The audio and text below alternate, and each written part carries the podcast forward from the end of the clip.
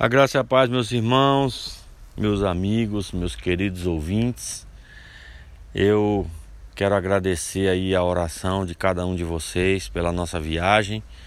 Nós já estamos aqui no Brasil, estou no estado de São Paulo, na cidade de Botucatu. Estou gravando áudio agora outside.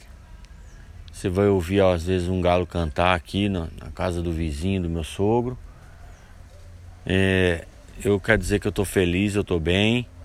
É, nós estamos aqui cuidando da minha sogrinha que não conhece muita gente, mas a gente se apresenta para ela toda hora, não tem problema.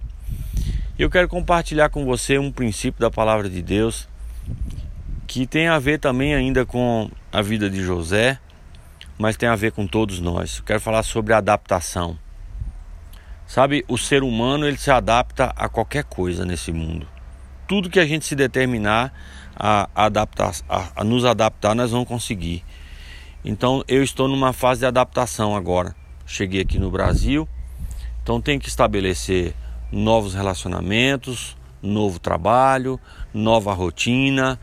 Então eu tenho que buscar em Deus e você deve buscar em Deus sabedoria para que nessa fase de adaptação a gente não faça besteira para que a gente não tome decisões erradas, para que a gente não seja precipitado. Eu estou pregando para mim aqui. Eu espero que você ore para que essa palavra se cumpra na minha vida. Porque precipitação é prática de pular em precipício. O precipitado é aquele que caiu no precipício. Então a precipitação nos faz tomar decisões erradas e a gente faz besteira na vida. Então nós precisamos de sabedoria em Deus para tomar a decisão certa, para fazer a coisa certa, para andar conforme o Espírito de Deus nos dirige a andar e não conforme a nossa alma, o nosso anseio, as nossas vontades, os nossos sonhos naturais. Todos nós temos um sonho espiritual, um sonho que Deus colocou no nosso coração e nós devemos tomar decisões que contribuam com este sonho, que contribuam com o propósito. O propósito é, o, é a visão que o Senhor nos deu, onde nós vamos chegar. Então preste atenção onde você vai chegar, onde o Senhor quer te levar, e não faça nada que impeça você de andar nessa direção. Porque às vezes nós tomamos decisões que nos levam passos atrás ou milhas atrás, ou quilômetros atrás da direção que o Senhor estabeleceu no nosso coração. Então, o meu conselho para você é que em fases de adaptação, nós estamos todos aqui vivendo fase de adaptação, porque o coronavírus vai alterar a rotina de todo mundo, ou já alterou. Então agora você tem que se adaptar à máscara. Passei muito apertado no avião, porque eu dormia e a máscara era uma agonia. Toda hora o comissário de bordo passava lá e falava para minha esposa: Coloca a máscara nele, fala para ele colocar a máscara. Minha esposa me acordava para colocar a máscara. A máscara caía sozinho. Sabe, eu não sei, eu tirava dormindo, é uma agonia. E assim, você tem que obedecer. Mas é terrível você saber que na hora de comer, meia hora, uma hora, todo mundo comendo, é a hora da transferência. Então não sei se eu peguei Covid ou não peguei. Mas tem que usar a adaptação.